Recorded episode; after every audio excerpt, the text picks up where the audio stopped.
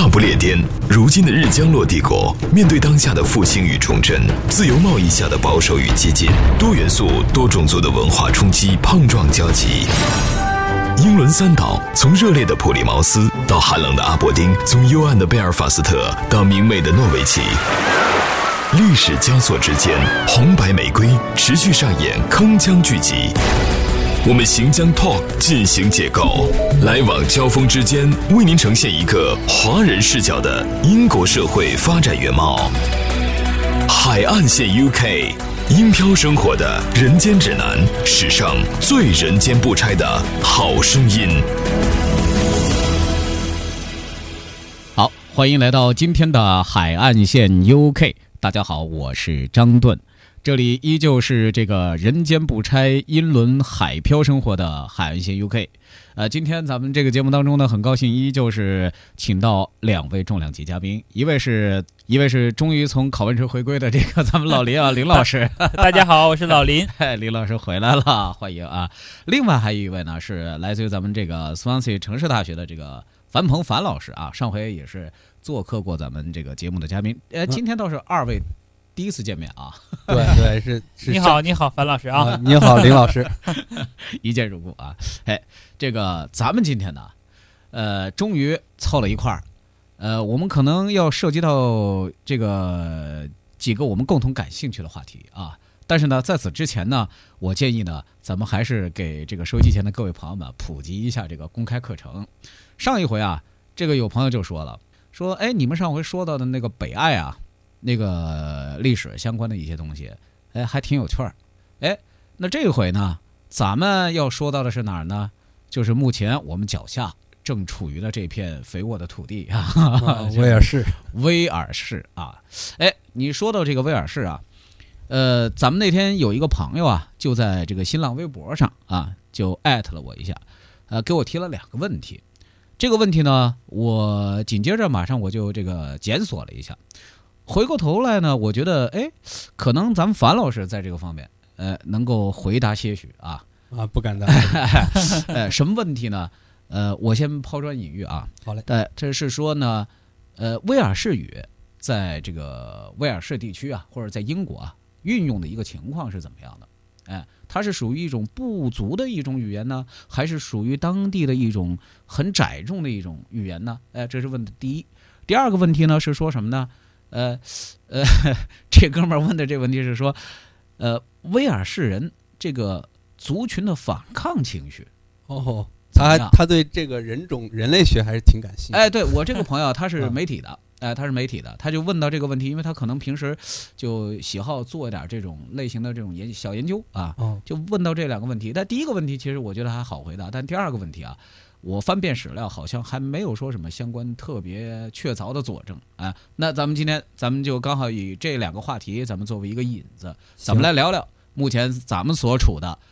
大不列颠及北爱尔兰联合王国当中的一份子啊，威尔士公国啊。哎，有请咱们樊老师首先来开这个头炮啊。哦，这个就是说，我不敢呃说我是专家的，不敢当我，但是因为我在威尔士斯旺西算上。总算下来，大概也待了四五年的时间。嗯，我就说一下我的个人感受。嗯，我在就是刚出国出国之前，听说要来斯旺西这个地方。嗯，我当时我也像这位朋友一样，我觉得去那儿是不是大家都说威尔士语啊？到时候那那时候我那我是我只会说英语怎么办啊？但是来了之后发现，其实在这里至少是南威尔士地区。日常的交流其实说的都是英语，主要是英语。对，嗯，基本上就是，呃，没有什么在交流方面不会有什么障碍的问题。嗯嗯嗯。但是呢，可能跟英格兰不一样的地方就是这里有一个比较奇怪的一个文化现象，就是它所有的，无论是站牌，无论是这种公共的设施的那些名称上面，嗯嗯嗯，它都会是标一个英语，再标一个威尔士语。哎，对，没错。这个是硬性规定吗？这个。只要是在公共的设施上都是这样的，哎，对，应该是一个。我觉得这个应该是他这个当地政府的这么一个文化传承方面做出的一个所谓的一个硬性规定。对啊，应该就是他本身这个民族的这个相关的语言呐、文字啊，一种传承。或者说这是一种强制的保护措施，哎，对语言的一种保护措施。哎，对，我就记得我曾经看到过有这个关于威尔士语啊，在历史上的这个运用啊，因为威尔士语它是属于这个凯尔特语的一种，对。对吧？呃，六世纪初开始起源的，然后呢，它是属于在后来啊，跟这个英格兰地区在进行这个呃互动的时候，嗯。在这个期间，呃，它是被征服的，对对被征服、臣服之后呢，当地的居民其实很多人他都是操着一口纯正的威尔士呃这个 口威尔士语，哎对威尔士语，但是呢，当时这个就出了一个规矩了啊，就是说呢，如果你不会说英语的话，你是没有办法就是说从事相关的一些就社会的一些正常工作的，比方说政府的相关的公务员的这像这种工作，那你就没法担当。如果说你不会说英语，你只会说威尔士语的话。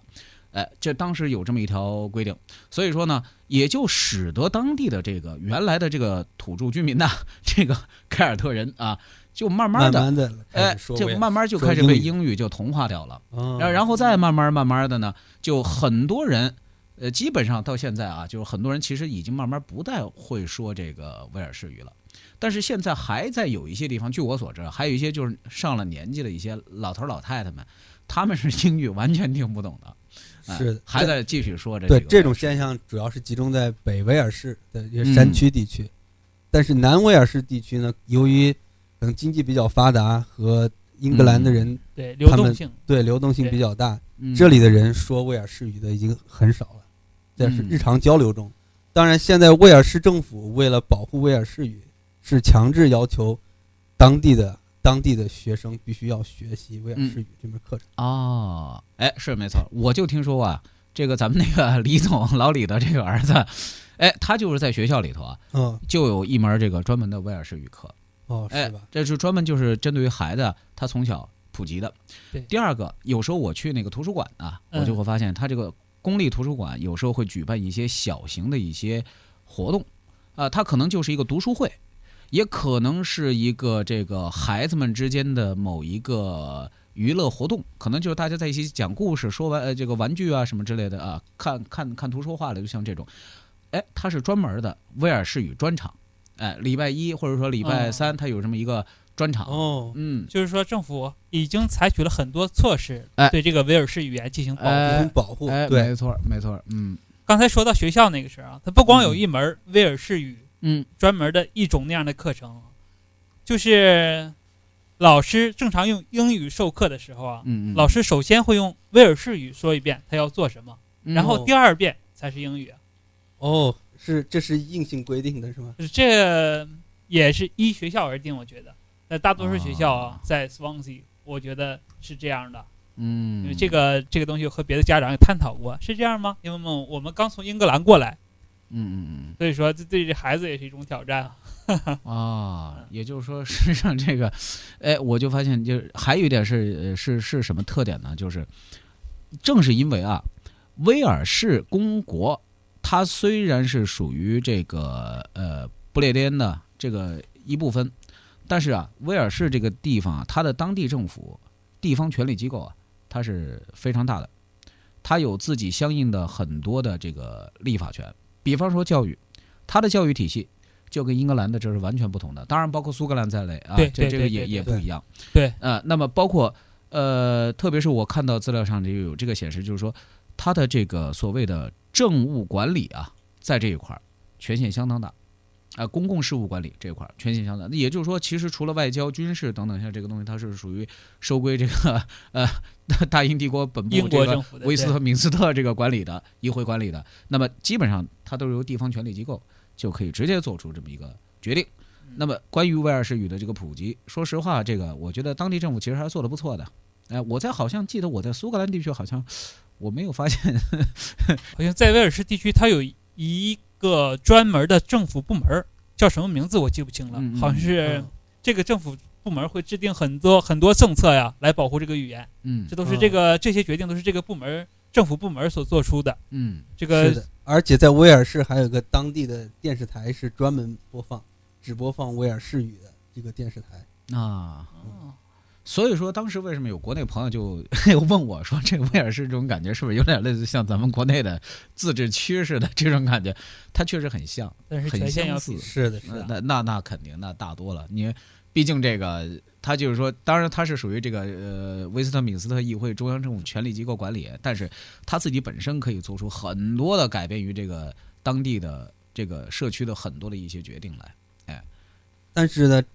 这个英格兰就是呃英国的这个政策，它也是在不同的时间，它的变化也是挺大的。嗯，我在跟我以前的老师聊天的时候，他就提到，在维多利亚时代，当时是要是在威尔士地区是采用的是非常严厉的这个政策，嗯，就是说威尔士人不准不允许你说威尔士语。哎，没错，对，如果说啊威尔士语还会还会受到惩罚。嗯，对，那个时候是为了，就是为了希望能够让这两个这两个不同的地域吧都能够统一在一起，而哎，制，制制定的一个比较强硬的一个政策。但是现在反过头来，因为嗯，现在其实日常生活中真正用威尔士语交流的人已经很少了，很少，反而政府开始着力来保护这个威尔士语。哎，慢着，咱们编导提醒我说，咱们要得去啊，宣传片回来咱们再接着继续再说啊。三位相加百岁有余的海漂男子，他们各自有着怎样的异域人生？上了年纪的一个老太太，她经常坐在那，她过路的人，她就会不由自主的会呃 请她抽支烟。祖国生活的林林总总，海漂一族又有着怎样的喜乐悲欢与异想天开？伦敦的这个警察局打了一个电话给手下，大不列颠，如今的日将落帝国，面对当下的复兴与重振，多元素、多种族的文化冲击大行其道，在这片孤岛之上，将会有着怎样的碰撞与交集？我们将 Talk 进行解构，往来谈笑之间，为您呈现一个华人视角的真实英国社会。以至于到现在，就是他的国旗都没有出现在英国国旗上，就是联合的比较。我们要求收听的您有文化、有底蕴、有追求，还有中国梦。海岸线 UK，海岸线 UK，英漂生活的人间指南，史上最人间不拆的好声音。好，海岸线 UK，欢迎回来。哎，今天咱们说到的是关于这个威尔士方面的这个呃文化，包括语言啊。那咱刚刚说到这个威尔士语啊，我就记得有这么一条说，呃，当时为什么说威尔士语能够得以一个顺利的传承呢？和这个历史上都铎王朝时期啊有一个举措有一定的关系。都铎王朝，啊，都铎王朝有一定的关系，是什么呢？是说当时的这个圣经啊，是被译作了威尔士语传入威尔士的时候，那这个时候哦真正的才对于这个推动这个威尔士语啊，起到了一个发展，而且呢。呃，在一五三六年和一五四二年呢，它有一个合并法案。其实这个时期的这个合并法案，它是对于这个威尔士语运用是有一个非常大的一个关键性的一个作用的。它是通过这样一个立法，威尔士语它才成为一个官方语言。哎，咱们咱们刚才那个呃，我我们樊老师就已经说过了，就是说在当时它是处于一种禁止禁令的这么一种状态嘛。对，对是通过这样一个合并法案之后，它才取得一个合法的一个官方语言的一个地位。那么到后来，虽然威尔士语没有被明令的禁止，但我刚刚也说了，但是可能你不会说英语的人呢，那他只能是从事就是非公务员类的这种工作。换句话来说，他不会成为这个当地社会的一个主流的这么一个形态。所以慢慢慢慢的，相关的这种威尔士的语言才会慢慢的到今天这样的一个地步。当然不能说呃差，我觉得他他现在已经是呃很好了，已经很好了。而且现在就刚我们举过的一些例子嘛，通过对于儿童啊，对于一些这种特别开设的一些场合的这么一些威尔士语的一些运用啊，但是确实 咱好像还真没有听说过有谁在什么场合说威尔士语。这个我在现实生活当中好像我还真没有碰见过。只有一个地方我见到过，就是在每次的呃橄榄球威尔士国家队橄榄球比赛的时候哦，上赛前要唱国歌。上周六哦是不是？啊，林老师您去看了？我没去看，我去火车站，正好碰见很多人排队去卡迪。啊，对对对啊对阿根廷对对没错那场是不是是的是的哎，嗯对，哎，这儿要跟收音机前各位国内的朋友说一下啊，在威尔士啊，这个第一，这个球类运动 可能还不是足球，对 橄榄球啊，这，是橄榄球是威尔士的国球。哎，要不说怎么那个卡里夫的那个卡里夫的那个千年球场啊，嗯，非常著名的嘛，这欧洲的这是排名第二的这个移动天幕式的这个球场嘛，是。但是实际上它是一个 橄榄球场啊，是的，是的，足球场只是它的副业。对，因为威尔士在威尔士这里看足球的看国家队足球的人并不多，所以说足球比赛他那里从来坐不满，只有坐只有是威尔士橄榄球队比赛的时候，他那个七万四千人的球场才可以坐满。嗯，威尔士橄榄球队，他这个他这个威尔士橄榄球队队服应该是红色的，是不是？对，就跟他的国旗里面那个红龙的红颜色是一样一样颜色的，是吧？哎，对，没错啊嗯，只有在这种场合下，他们会用威尔士语唱这个威尔士语的国、啊威尔士的国歌。也就是说是在相应的一种正式的，或者说带有官方色彩一定的这种官方色彩的这种某种特定的场合里头对，啊。那么刚才我那个朋友还问了那个第二个问题，就是说 这个威尔士人民的这个反抗情绪如何？因为上回咱们说到是这个北爱嘛，对吧？对 北爱六郡这个起的这个历史上的这种纷争嘛，哎啊，另外还有一个这个小兄弟就是苏格兰地区，最近好像是也不太平好像是想全民公投，呃，公投嘛，这明年嘛，明明年公投嘛，对哎对对明年公投啊。但是，哎，我这个朋友他也就说，他他就之所以问这个问题呢，可能是跟这个属于联合王国的这样的一个呃国家体制，可能是有一定的关系。对哎，那么其实这个问题呢，我倒不是觉得不好回答，而是我觉得似乎第一，我是向来也没有听见过。对咱们上回其实说到过一丁点儿，还记得吗，樊老师？就是说，上回咱们不是说就是爱尔兰的那个人种嘛？是哎，其实这个是跟威尔士这块儿的土著居民，其实它是属于同根同族的，对，都是凯尔特人。都是凯尔特人。但是呢，包括你上回说的那个，都喜欢唱哪首歌？那个，啊，As long as we beat English，、哎哎，实际上这个也嗯就是说，是其他几个附属公国的这几个呃人民呐，其实对于英格兰人民，他从怎么讲？就从历史渊源上就哎有一种、一种一种仇恨在内心里。呃，也不能讲仇恨现在恨还有吗？我我我对立面吧，或者这是一个对立，就是说他未必是啊。真心的，就是说仇恨、哎，怎么感觉仇恨不到呢？其其实我觉得就是说这个，呃，通过我们的生活的这种了解啊，它是就包括当然现在社会文明进步，对了，对对它不是说到了那种就是说像之前的那种红红白玫瑰、兰卡斯特对那个什么家族是呃那种时期，都铎王朝时期一样的，那那个不一样。到现在呢，就似乎变成了一种什么呢？大家有噱头。一种噱头，对，对，哎，一种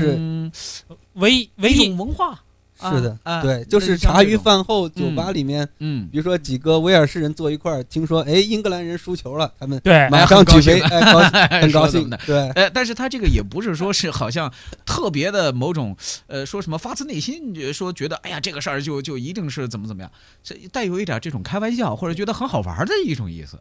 是的，是的，哎，这个这个我觉得挺有意思。哎，咱们咱们林老师是想表达什么？这是没没没，呃，刚才我要说的，樊老师正好提到这个足球的话题。啊我唯一感觉到英格兰人和威尔士人斗争的就是，当威尔士队对阵英格兰队的时候，足球流氓有可能互殴。啊哦，啊这个时候看出来是啊，这个是威尔士啊球迷，这个是英格兰球迷。嗯哦，有可能有关关于这个方面，就是威尔士人还专门写了一写了一首歌，嗯，就是就是来讲哎，樊老师，威尔士你唱一唱。啊，这个这我只能唱高潮部分了，这个。啊，好好好是是好的嗯嗯，就是一首，嗯，这首歌叫做《Hymn and Arias》，就是指赞美诗与，呃，与战神。啊，这首歌是其实是一个很长的一首歌了，大意就是讲一个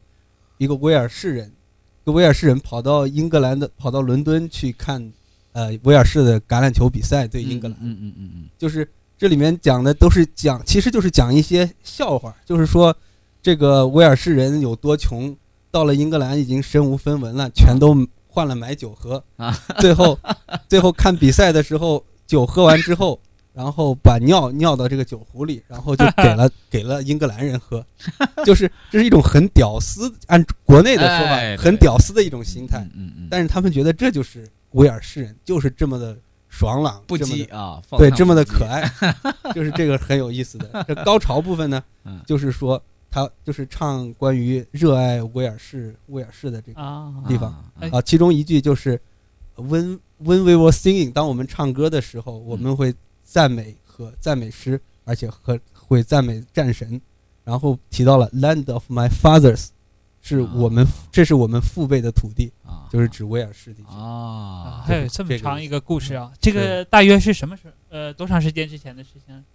这个具体的这个词作者好像是现在还活着，啊，就是啊，那我估计嗯也那应该是属于现代，应该是对对六现在六七十年代、七八十年代嗯，说不定搞不好还是当年的某一个摇滚 这个巨星啊，巨星，或者说应该是属于乡村组合，乡村的这种民谣形式乡村民唱出来的形式。哎，其实你别说啊，在威尔士，像这种。呃，类似于像这迪兰·托马斯这种类型的作家和诗人还特别多，他随手行吟一句是吧？他这可能就是流行了微妙关系 是吧？就那么表达表达。对对，威尔士的国歌里面也提到，就说威尔士这片土地嗯是诗人之国、贤者之乡，啊，就是指这里是一个诗歌的国度。哎，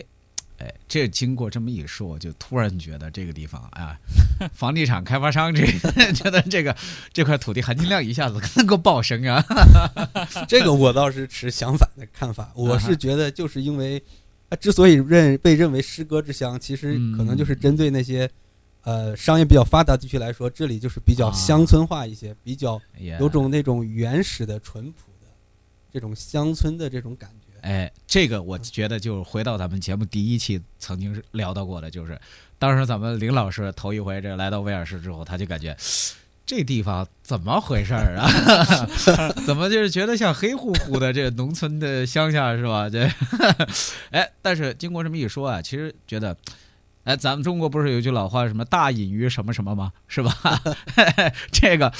咱林老师到了威尔士以后就觉得，哎，这个跟这个英格兰的这个城市相比之下，是，像像我就是始终是待在斯旺西，所以说对英格兰呢这种对比嗯也没什么直观的感受。嗯就请教一下林老师，关于威尔士跟英格兰有没有什么直观的一种对比的这种感觉？第一感觉就是有工业了，有工业了，哎这这这话说的大城市地区来了，特别是坐火车经过叫塔尔波特吧，塔尔波特啊塔尔港，波特港塔尔波特港，嗯。一眼就看到了一一家钢铁公司。啊，这个东西是在对这个东西是在英格兰很少见的，啊，哦，所以说有工业了，到了工业城市，所以我感觉 是更落后了呢，还是说就是有工业了是好好一点的？应该是落后一些，我感觉啊。哦，啊对，就是说这种重工业什么的，从这种高度商业发达地区，再往这种像威尔士啊这种比较相对来说偏远的地区转移。对把这对对，些工业我我是这样感觉的。哦嗯，就就像是一些发达国家把一些工业呀、制造业转移到中国，这中国是差不多的这种。也就是说，现在威尔士人民在替英格兰人民在打工呢，对对对，劳动输出。其实我觉得林老师说这话。这个很容易挑起威尔士人民对英格兰人民的这个历史上渊源的这种是的这个结论不是我总结的，这是樊老师总结的，这结论不是我总结的。